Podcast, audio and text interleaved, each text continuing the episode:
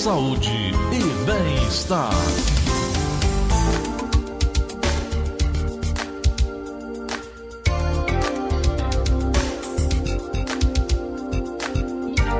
Estamos aqui falando sobre saúde do coração. Ah, com a, a abertura da fase econômica, as pessoas voltando ao normal. Semana passada nós tivemos aí a abertura gradual das academias, né, dos bares também, enfim, restaurantes. Voltar a caminhar, voltar a malhar, voltar a se exercitar. Como é que o coração fica nessa situação? Doutora Thaís está aqui conosco, especialista em cuidados com o coração, cardiologista. Doutora Thaís, o coração Muita gente sabe da importância do coração, porém muita gente também não dá tanta importância ou não cuida tanto do coração quanto devia. Voltar a malhar depois de dois, três meses parados, pode voltar com a carga toda? Como é que funciona? Como é que fica o coração nesses casos, hein, doutora? Bom dia. Bom dia, Gleudson. Bom dia a todos os ouvintes da Verdinha. Nossa, todo mundo ficou esperando tanto tempo isso, né, Gleudson? Mas cuidado voltar a fazer atividade física exige um retorno gradual. Então, começar aí com uma caminhada, com exercícios leves, para depois voltar à rotina de antes. Doutora, tem algum tipo de exercício que possa favorecer a esse retorno gradual, que o coração sinta o, o, o não sinta tanto a, a, enfim, o período que ficou parado é, de exercícios? Gleudson, tem, tem um exercício que se você anda, não tem contraindicação nenhuma, que é a caminhada. Uhum. Então, começar pela caminhada e aí você se, se é, é, condicionando no, novamente, você pode voltar aí em pouco tempo, três semanas, quatro semanas, ao status de atividade física que você fazia antes. Eu estava vendo uma pesquisa, doutora. A pergunta era qual o melhor exercício para o coração? E a, a definição sobre qual o melhor exercício para o coração foi apresentada pelos pesquisadores da Universidade de St. George, após analisarem dados de 4.086 pessoas, que eles concluíram que as atividades físicas que demandam mais força e resistência trazem resultados mais expressivos. Para chegar ao resultado, o estudo considerou o sexo dos participantes, a idade, a etnia e o tipo de atividade física escolhida por cada um. Além disso, o consumo ou não de cigarros, bem como é, outros fatores de risco para desenvolvimento de doenças cardiovasculares, como também o excesso de peso, hipertensão, diabetes e colesterol elevado também tiveram peso nessa avaliação. O que quer dizer que antes de se fazer qualquer tipo de, de, iniciação física, é necessário fazer os exames, né? Para se detectar tudo isso que acabei de dizer.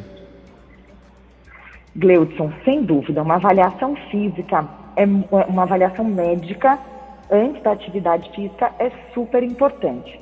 Veja, eu costumo dizer para os meus pacientes que qualquer atividade física é melhor do que atividade física nenhuma. Uhum. Agora, se você for pegar no que a gente tem na literatura, qual que tem maior benefício para o coração?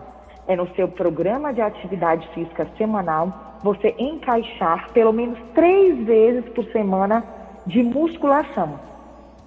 Hum. Porque esse exercício de força maior, ele tem benefício a longo prazo para o coração. Então equilibrar musculação ou funcional e também parte aeróbica, né? Esse é o ideal. Uhum. Entendi. Doutora, é muito, é muito comum também é, as pessoas dizerem: oh, não, se você já tem 60 anos de idade, nunca fez exercício, é melhor não fazer. Caminha, só vai dando uma caminhada aqui e ali. Quer dizer que quem tem 60 anos de idade já está fadado a não fazer exercício de força ou funcional, doutora? Em virtude do, do, do coração não suportar? De jeito nenhum, Gleudson. Pelo contrário, a gente sabe que as pessoas que começam, mesmo que você nunca tenha feito, se você começar a fazer atividade física com 60 anos, você pode aumentar a sua expectativa de vida em mais de 10 anos. Tá? É incrível. Só que você tem 60 anos, você quer iniciar um programa de atividade física, você deve fazer uma avaliação médica, você deve fazer um exercício físico prescrito e acompanhado por um educador físico, para que você não tenha nenhum dano do início, no início dessa atividade física. Colaborando com o que a doutora está falando, essa pesquisa lá de Santos Jorge que eu acabei de dizer, ela diz que a combinação entre exercícios de força e exercício e atividades aeróbicas, ela tem uma resposta muito rápida para o corpo, independente da idade, inclusive trazendo a diminuição do risco de doenças cardiovasculares, doutora. Não só doenças cardiovasculares, Cleudson, se você puder escolher assim, um remédio qual que é a primeira coisa que eu devo fazer para viver mais, para não ter câncer, para não ter doenças cardiovasculares? É a atividade física. Uhum. Então, então, isso é, é, é, a coisa mais importante. Então, a pergunta aqui da Sueli: qual a hora melhor de começar? Ontem, hein, doutora? a melhor hora de começar, Sueli, é ontem. E aí vai essa premissa que a gente trouxe antes qualquer atividade física é melhor do que atividade física nenhuma. Agora, Sueli, tem uma informação que talvez você não saiba. Quem gosta de praticar atividade física à noite, se você faz muito perto de dormir, isso pode afetar o teu sono. Então, se você quer começar uma caminhada, uma atividade física, você faz no máximo até 6 horas antes da hora que você normalmente dorme. Maravilha. O Paulo, que mora no centro de Fortaleza, está dizendo o seguinte: dor do lado esquerdo do peito é sinal de problema cardíaco, doutora? Olha, sentir dor do lado esquerdo, dor no peito, não é normal. Procure uma avaliação médica para que você não tenha um risco e não seja avaliado. Uhum. O Vinícius, que mora em Aquiraz, está dizendo o seguinte: coração acelerado, taquicardia. Tenho sentido isso, inclusive falta de ar. Que está acontecendo comigo, doutora? Eu fiz os exames há seis meses, não deu nada de errado. Os sintomas de ansiedade são muito parecidos com sintomas de palpitação, né? Aquela falta de ar, o coração acelerado, às vezes até o coração descompassado.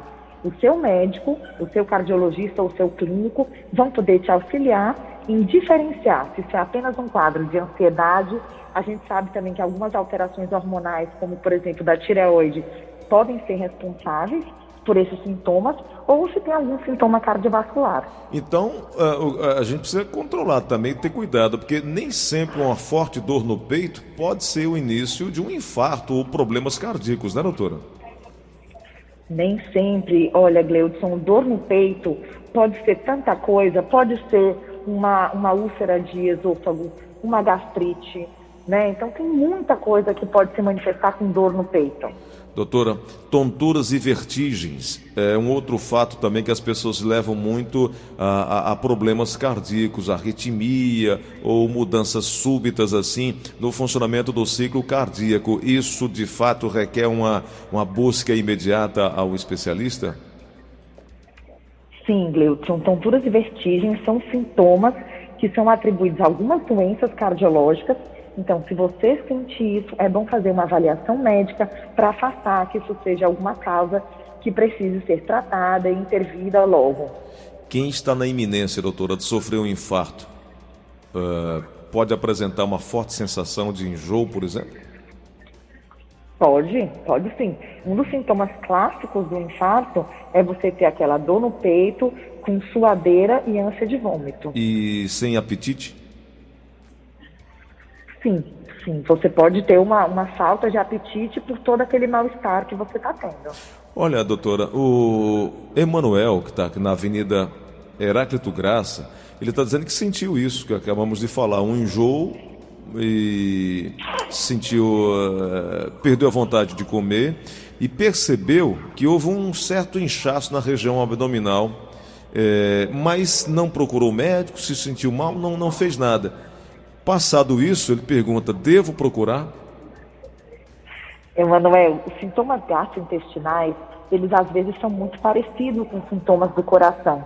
Você sabe que às vezes os idosos, eu não sei qual que é a sua idade, eles manifestam sintomas do coração diferentes. Ele está respo tá respondendo aqui, doutora, tem 43 anos. Quando você é mais jovem, os sintomas são mais clássicos, que é aquela dor no peito, com suadeira, com náusea. Mas é muito importante, Emanuel, que você procure uma avaliação médica, para você afastar que esses sintomas não são é, sintomas cardiológicos, porque aí a gente precisa intervir, precisa fazer exames para tirar você de um risco que talvez exista. Doutora, é muito comum. A prevenção, Ah, Gleudson. aham. A prevenção é sempre o mais importante. Uhum. É muito comum pessoas que infartaram ter, eh, afirmarem ter sentido dores nos braços, né? Mas eh, tem gente que sente dor também no abdômen, dor no pescoço. Mas isso é- é- não é tão comum. Mas pode ser um sinal também do infarto? É mais comum do que você imagina, Ah, é, doutora? Dependendo do terri... é. Dependendo do território da coronária, da artéria que é entupido, você vai ter aquela dor no peito com irradiação para o membro superior do direito, a dor no peito com irradiação para o pescoço, a dor no peito com irradiação para a boca do estômago. Isso tudo é possível. Doutora, tem um ouvinte querendo fazer uma pergunta agora para a senhora. Por favor, tá? Alô, quem fala? Alô? Gleison, bom dia, Gleison. Bom dia, quem é?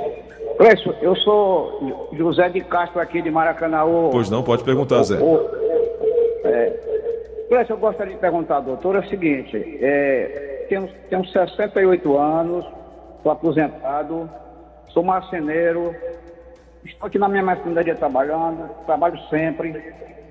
Eu, não- eu tomo um remédio muito fraco, às vezes sentia, há 15 anos, sentia um probleminha, tomei um remédio e tomo esse remédio contínuo todo dia, é um comprimido por dia. Não sou, não sou, não sou diabético. Gostaria, doutora, saber qual é, o, qual é o benefício que a bicicleta traz é, na minha idade. Sou, sou muito saudável. Muito obrigado, por sua, trabalhando. muito obrigado por sua pergunta. Doutora, tem a ver com aquele que a gente estava conversando, o exercício aeróbico, né? Nossa, que, que legal a sua participação. Muito obrigada. Você tem uma atividade que já requer né, uma força muscular bem interessante e a bicicleta é a premissa que a gente falou. Veja, qualquer exercício é melhor do que exercício nenhum.